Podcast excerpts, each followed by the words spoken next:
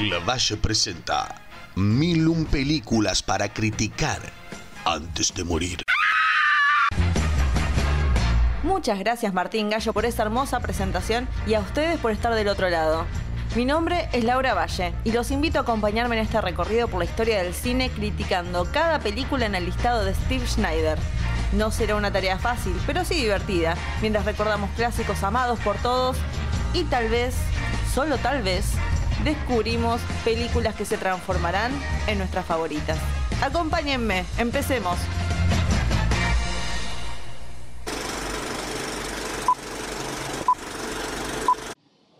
Were you in love with Laura Hunt, Mr. Lightegger? Is she in love with you? Laura considered me the wisest, the wittiest, the most interesting man she'd ever met. I was in complete accord with her on that point.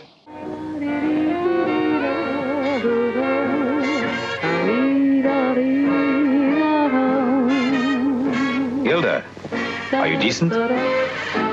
Me?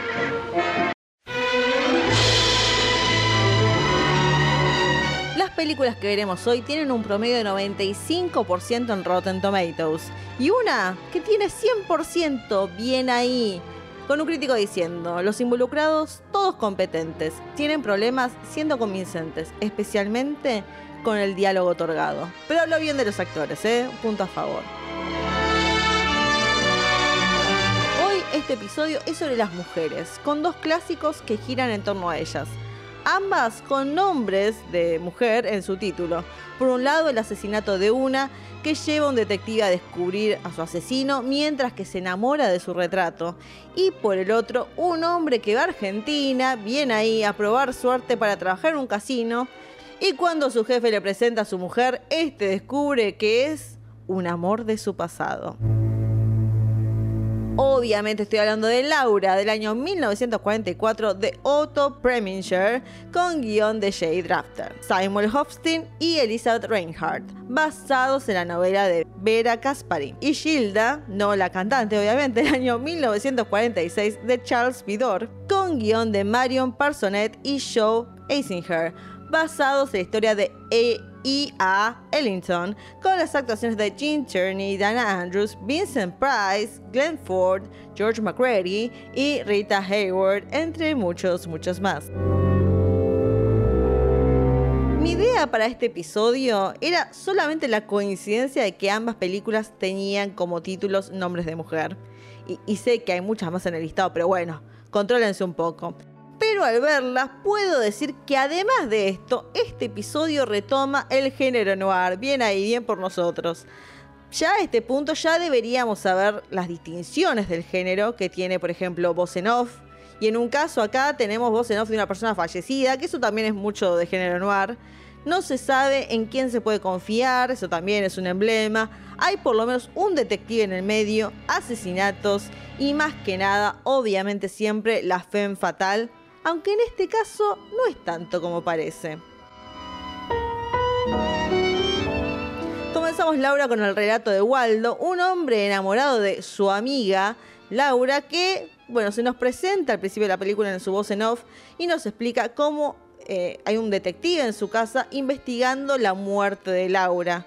Y ahí de forma casual tira que el motivo por el cual se está investigando es porque Laura fue asesinada.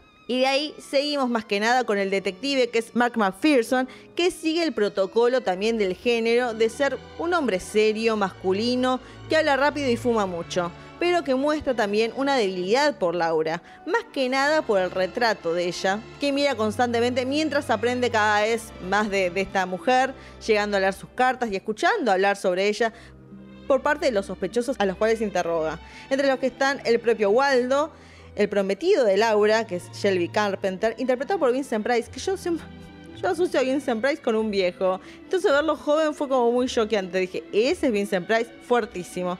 También está la tía de Laura, es Anne Treadwell, y la mucama Bessie Clay.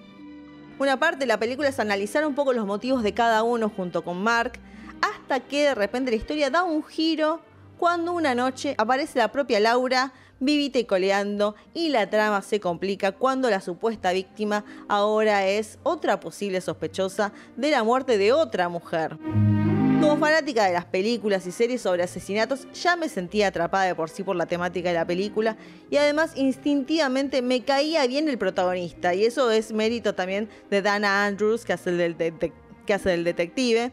Y siempre estaba dudando del asesino. Además me gusta la historia de amor. Me parecía como que, no sé, quería que él fuera feliz. Y una vez que Laura aparece y viendo cómo Mark no puede disimular su felicidad al verla, así como también cuando ella le dice que no planea casarse con su prometido.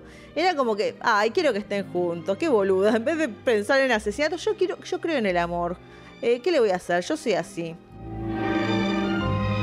Jean tiene que, que es la protagonista también de esta historia, es realmente hermosa y tiene como un halo de misterio que ayuda mucho porque te hace creer eh, la obsesión que tienen todos alrededor de ella. Así como también podemos ver la posibilidad de que esta mujer que parece tan adorable sea en realidad una asesina fría y manipuladora. En sí, hablando del tema del asesinato en sí, esta investigación, me hubiera gustado tal vez tener más sospechosos y motivos para hacer más interesante todo, porque es como muy poca gente. No sé, yo quiero más, no, no me contengo. Y aunque entiendo que es un buen giro, que, la propia víctima aparezca viva a mitad de la película, por otra parte, me hubiera disfrutado ver la historia de un hombre que se enamora de un retrato, de un cuadro, y que tal vez como esta obsesión lo lleva al extremo a Mark, descubriendo que tal vez esta mujer que idealiza tal vez no era perfecta. Eh, me hubiera gustado. Una historia de amor de un hombre, un cuadro. Hubiera sido muy bizarro y muy interesante, pero bueno. Me encanta igual verlo feliz a Mark, así que está dentro de todo perdonada la situación. Y aunque disfruto la revelación del asesinato, Además me gusta cómo aparece en un momento. Hay una toma donde la cámara se corre y de repente vemos la puerta que se abre. Ah, me pareció excelente esa parte. Eh, como que crea ese suspenso. También es algo de la época, no sé qué onda. Siento que las películas de, de esta época como que terminan abruptamente. Como que, ah, y bueno, en fin. Pero para darme cinco minutos más con los personajes. No sé, siento como que la quieren cerrar muy rápido. Igual, como siempre digo, si me quedo con ganas de pasar más tiempo con los protagonistas, es porque algo bueno se hizo realmente en este clásico del, del género. Así que, perdonada la causa, interesante la historia, merecido el título de clásico.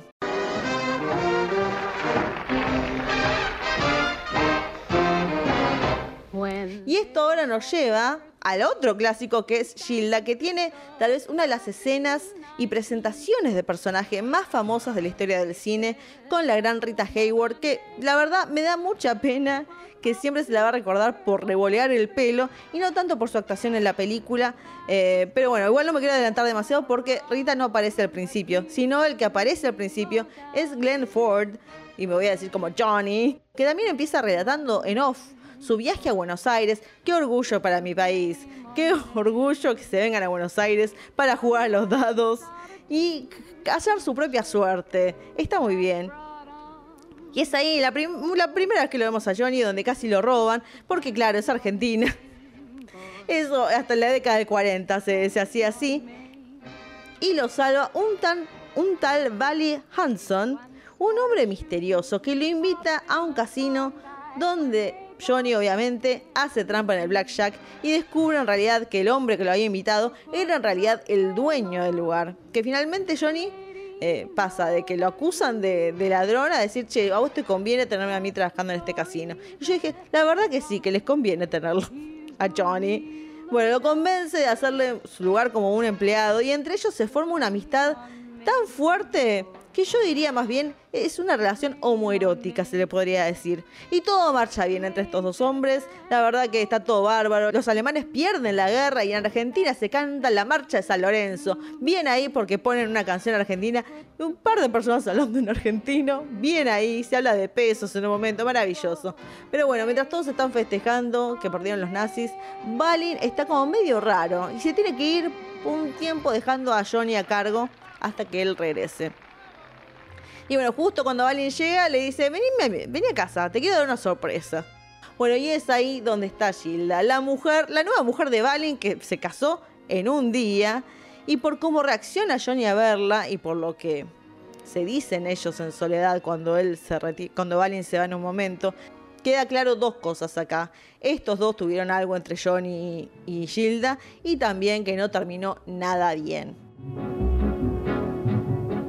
Rita Hayward es el centro de esta película, no solo por su personaje, sino tiene como un ángel, es muy de la época también este ángel que, que tiene con su belleza y talento y carisma. Uno entiende la obsesión de ambos hombres por ella. Se la muy guacha, además de, de, de ser muy bella y demás, se hace odiar muchísimo en la película por su actitud ante todo. Parece que todo le chupa un huevo y está en cualquiera.